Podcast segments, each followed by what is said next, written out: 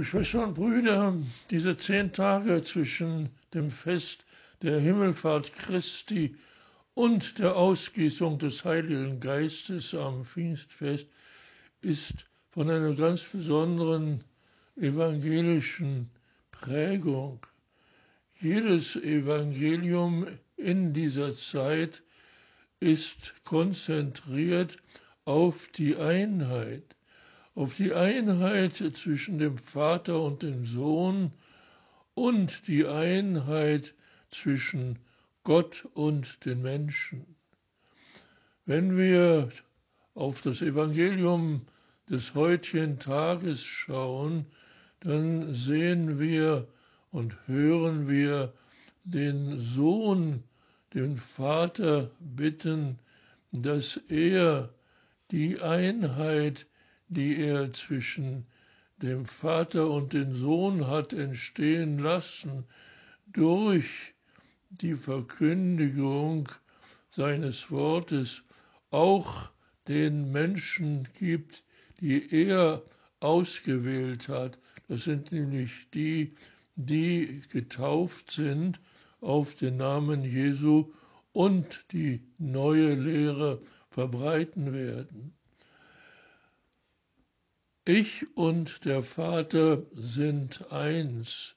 Und so wie wir eins sind, ich, Jesus, der Sohn und der Vater, so sollen auch die, die du mir gegeben hast in deinem Namen, eins sein.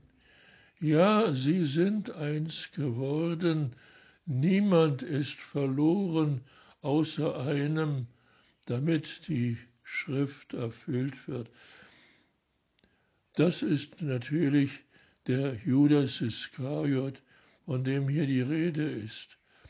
Jesus sagt dann aber weiter, ich werde jetzt zu dir aufsteigen, aber diese Worte rede ich noch hier in der Welt, auch wenn ich nicht von der Welt bin, aber ich rede in der Welt, damit die Freude der Menschen in Fülle für sie gegeben wird.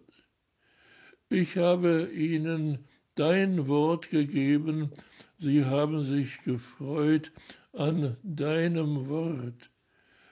Man hat sie gehasst, die Menschen, die nicht von dir auserwählt worden sind, haben sie gehasst, weil sie nicht verstanden haben, worum es geht.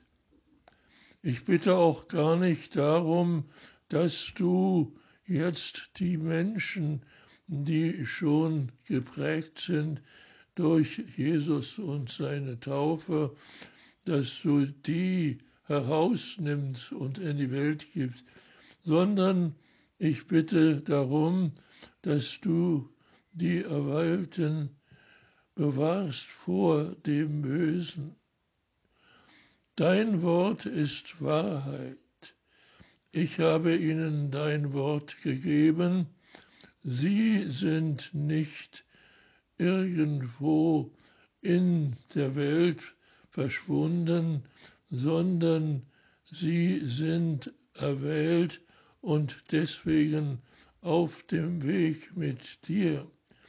Du bist nicht von der Welt, wie ich nicht von der Welt bin ich bin auf dem Weg zu dir und ich heilige mich für sie, damit sie auf dem Weg der Wahrheit geheiligt werden. Soweit ein recht kurzer, aber intensiver Auszug aus dem Johannesevangelium. Für uns ist daraus zu lesen, dass die Einheit von Jesus mit seiner Kirche, mit seinen Gemeinden, mit den Einzelnen von der Taufe Christi geprägten Menschen, dass diese Einheit das Wichtige ist und das, was bleiben wird, und alle Hindernisse überwinden wird. Und dafür dürfen wir jetzt schon danken,